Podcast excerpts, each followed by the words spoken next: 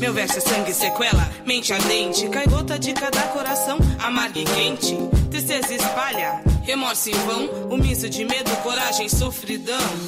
Corpo perece nas mãos de quem faz a prece. Daqueles com problemas e com eles adormece. Fazemos versos como quem chora, alegres com a presença e a tristeza da demora. Há tempo desalento, angústia rouca, desencanto e o sabor agridoce na boca. E a noite vem para um dia melhor.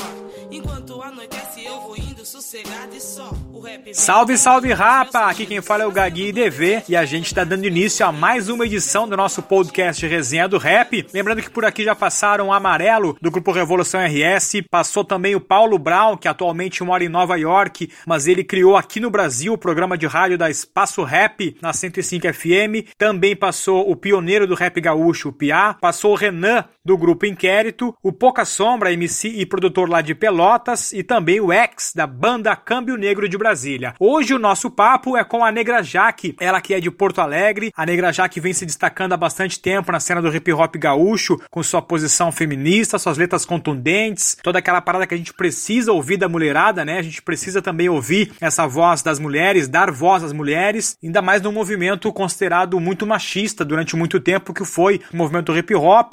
Hoje se abre um pouco, né? Essa questão aí do feminismo tá tendo mais visibilidade, mais voz. Os homens estão aprendendo a lidar com isso, a abrir esses espaços, né? Porque também é preciso ouvir as mulheres, é preciso ouvir os anseios das mulheres e a Negra Jaque é uma representante forte dessa voz que é preciso ser ouvida, e a gente trouxe aqui então no nosso podcast Resenha do Rap, diretamente de Porto Alegre, a Negra Jaque, e a gente vai ouvir agora essa resenha aqui no podcast Resenha do Rap.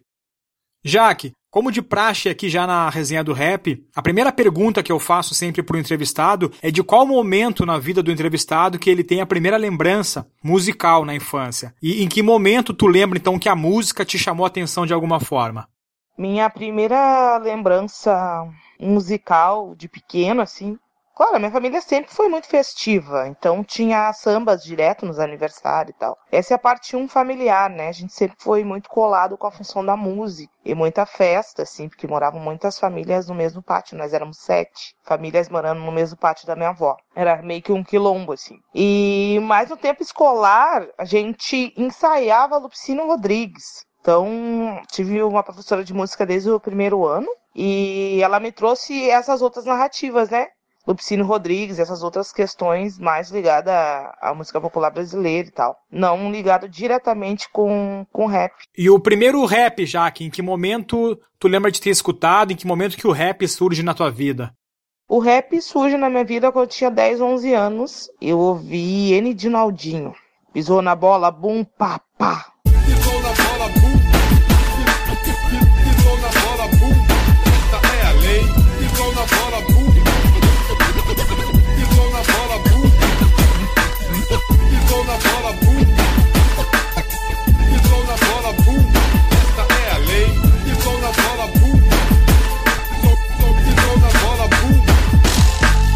Tinha uns 10, 11 anos. Então era música que não era permitido uma menina da minha idade estar escutando, né? Então eu ouvi escondido, enfim, atrás da casa da minha, da minha mãe e os meus tios escutavam. Então, quando eu cheguei numa certa idade, ali 13 por aí, eu começava a escrever. Então, as músicas do Racionais de 10 minutos, eu, eu com a fita, sabe?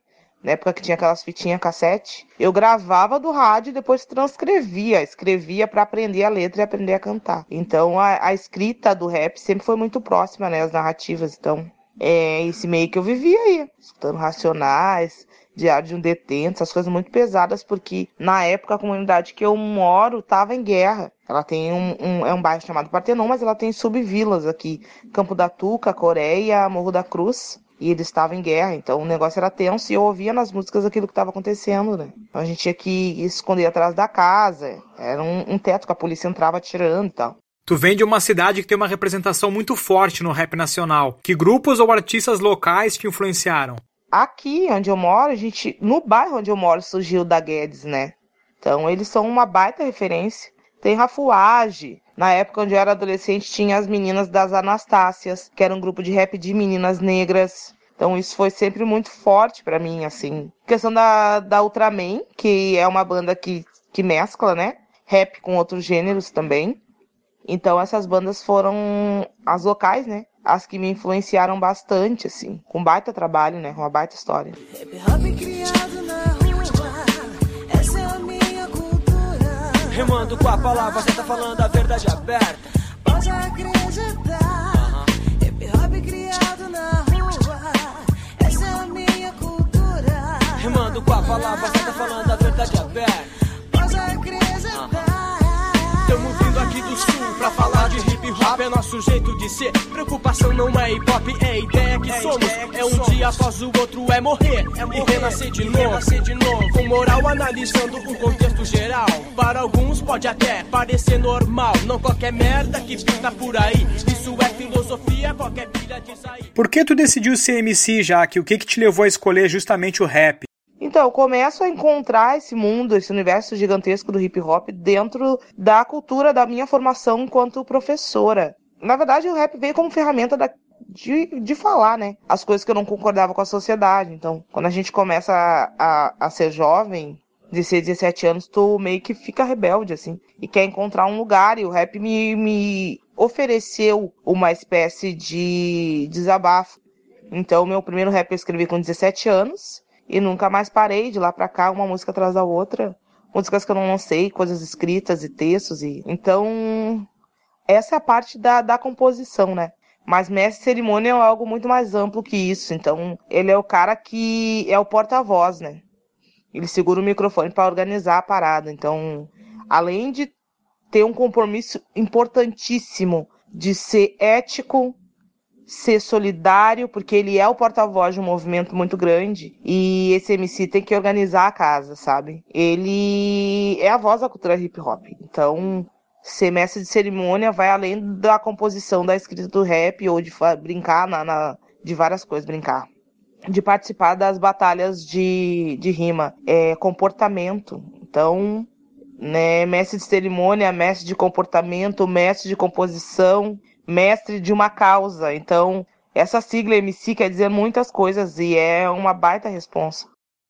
Jaque, fala um pouco dos teus CDs que foram lançados até hoje. Então, meu primeiro disco se chamava Soul. Era o um embolado de coisas que eu tinha escrito desde 2012. 2015 foi lançado. O Soul, que era uma apresentação, na verdade, né? Foi o primeiro disco solo, então, bom, estou aqui, então eu sou isso. O Deus que Dança, ele já vem com uma pegada muito de posicionamento, né? Sou uma artista preta e quero falar sobre isso.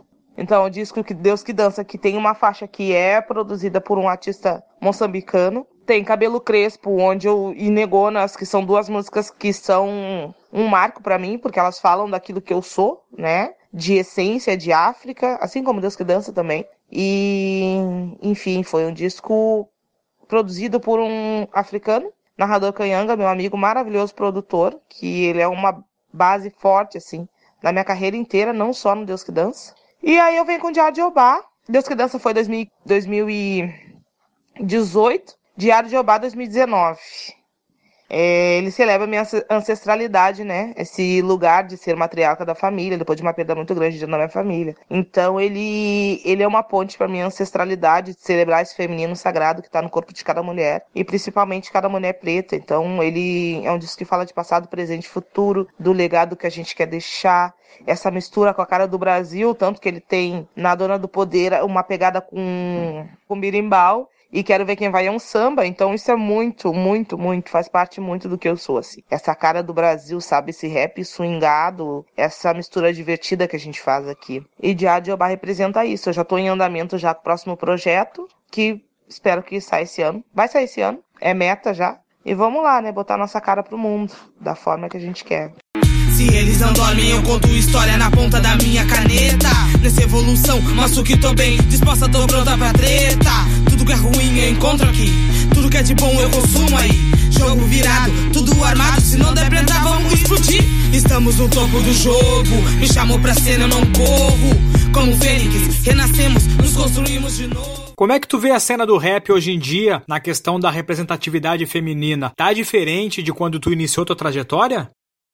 Então, a cena do rap como um, na verdade, como um contexto mundial, né? A sociedade ela tá passando por um processo de de conscientização sobre o papel das mulheres. As mulheres estão mais empoderadas. Eu acho que uh, ocuparam, conquistaram esse lugar, né? De serem donas da sua própria história e tal. E sim, coisas de 13 anos atrás, quando eu comecei, era um outro processo, né? Eram poucas. Uh, nacionalmente a gente não tinha tanta visibilidade quanto agora. Então, tudo que a gente está colhendo hoje de avanço, que a gente precisa muito, é tudo plantio de muitas mulheres, desde as indígenas ao sequestro de África para cá, as próprias mulheres não negras, né, que se juntaram na luta mundialmente por um mundo melhor para as mulheres do mundo. Então é isso. Jaque, sendo mulher e negra dentro de um estado como o Rio Grande do Sul, que é um estado com uma colonização europeia muito enraizada, muito forte. Como é que é ter essa voz ativa na luta contra o preconceito dentro do Rio Grande do Sul? Ixi, a gente está num processo que tem muita coisa para ser conquistada ainda, né? A gente ainda está no patamar de manter as mulheres vivas. E quando a gente fala de mulher preta, esse lugar ainda ele é mais obscuro e violento. Então, primeiro a gente tem que um, trabalhar a curto prazo, punir mesmo quem faz essas barbaridades, tá? Acho que a punição ela é imediata, a retaliação ela é imediata, não tem. A gente está vivendo um, um período de extermínio das mulheres. A longo prazo, investimento em educação, investimento em políticas públicas efetivas, né, que realmente funcionem de proteção e de uh, elevação da autoestima, empoderamento, construção e desenvolvimento da identidade dessas mulheres que às vezes não sabem nem quem elas são e o potencial que elas têm, né? Então, essa a gente precisa de proteção imediata e investimento a longo prazo nesse na vida das mulheres, né? Equiparidade de oportunidades também. Então, acho que esses são alguns caminhos que vão ser eficazes.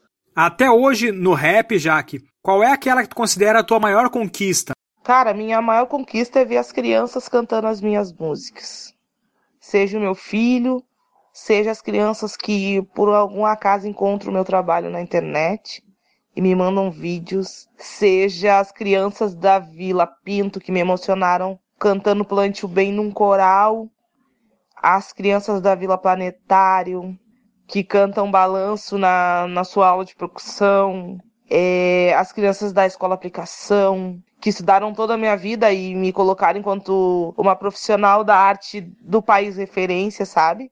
Então, eu acho que a minha maior vitória é deixar um legado para as crianças. Quando elas veem, dançam cabelo crespo e mandam vídeos e de, de, dizem que são minhas fãs, assim, em função de toda essa importância de se amar, de se gostar, sabe? Eu acho que esse é o meu maior legado.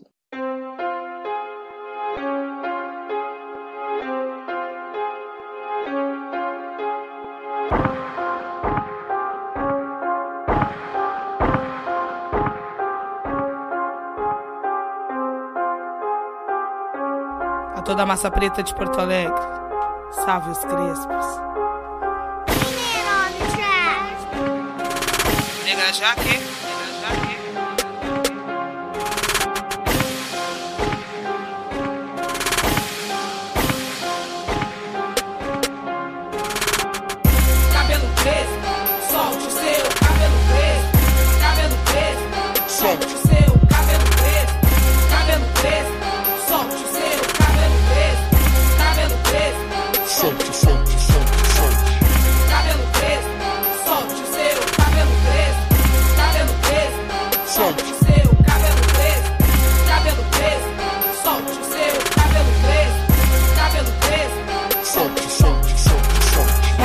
Cabelo crespo.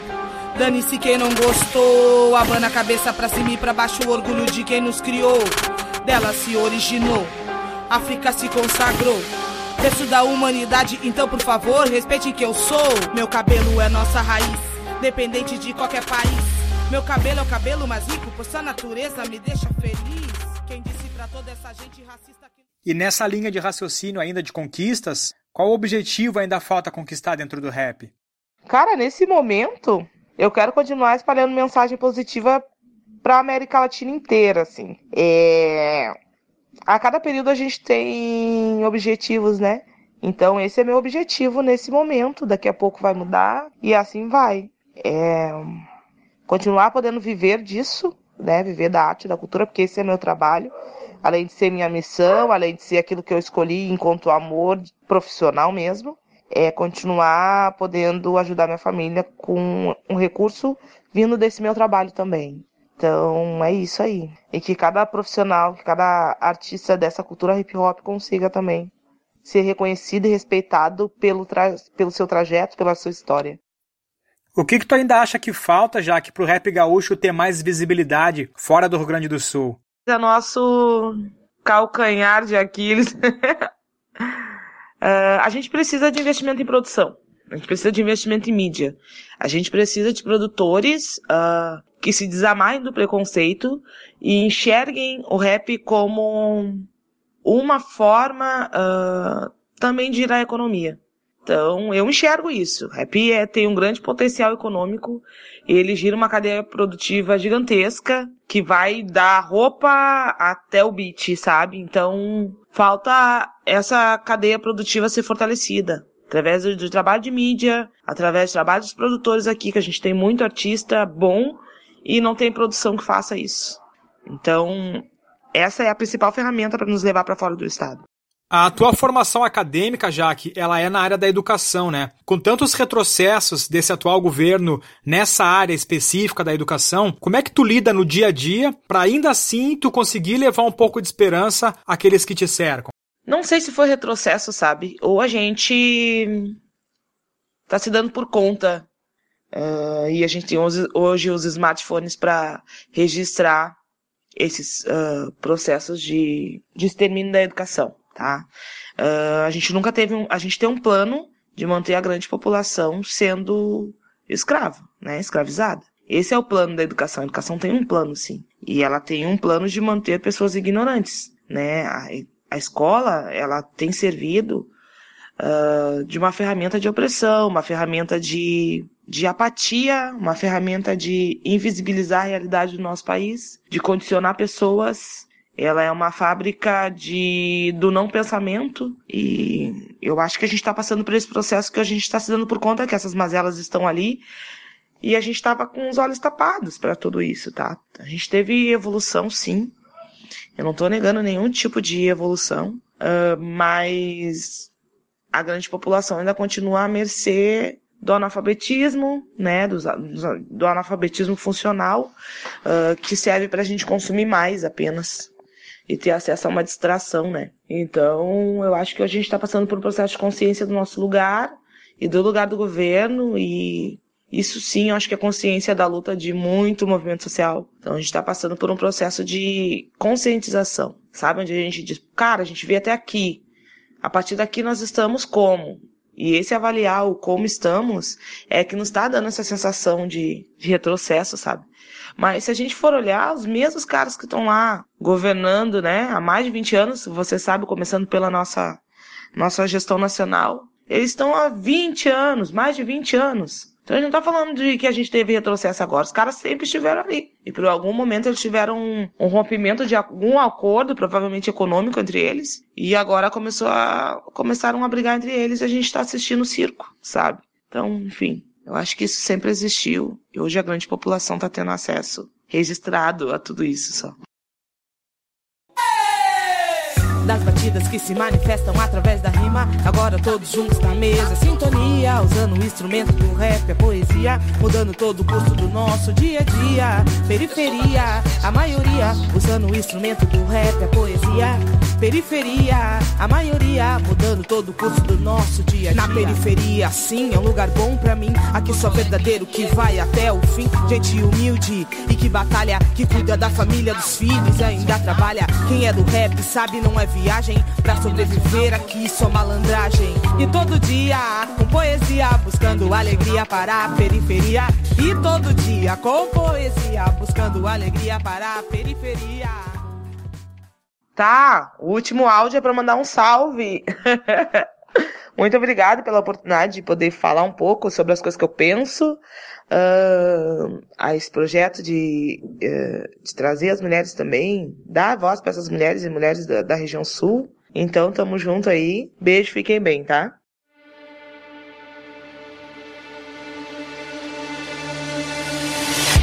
Como terra fértil, escura sem tema. Mais uma filha de Maria, tipo Madalena.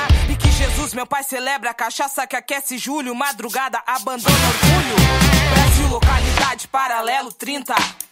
Dizem que a vida segue em curso, não reflita, sinta. Barro vermelho, berço de vilões.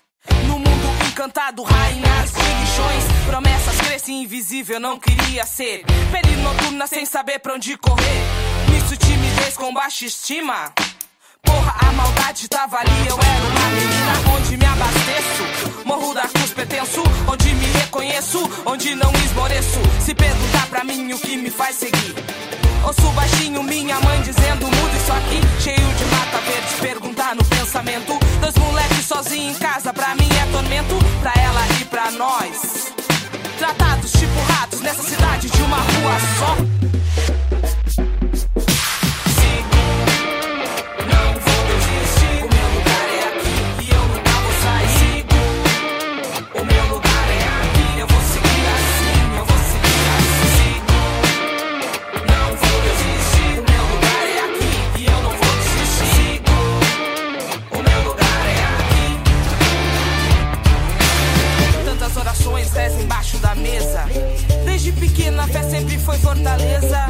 da miséria com a barriga com sonhos.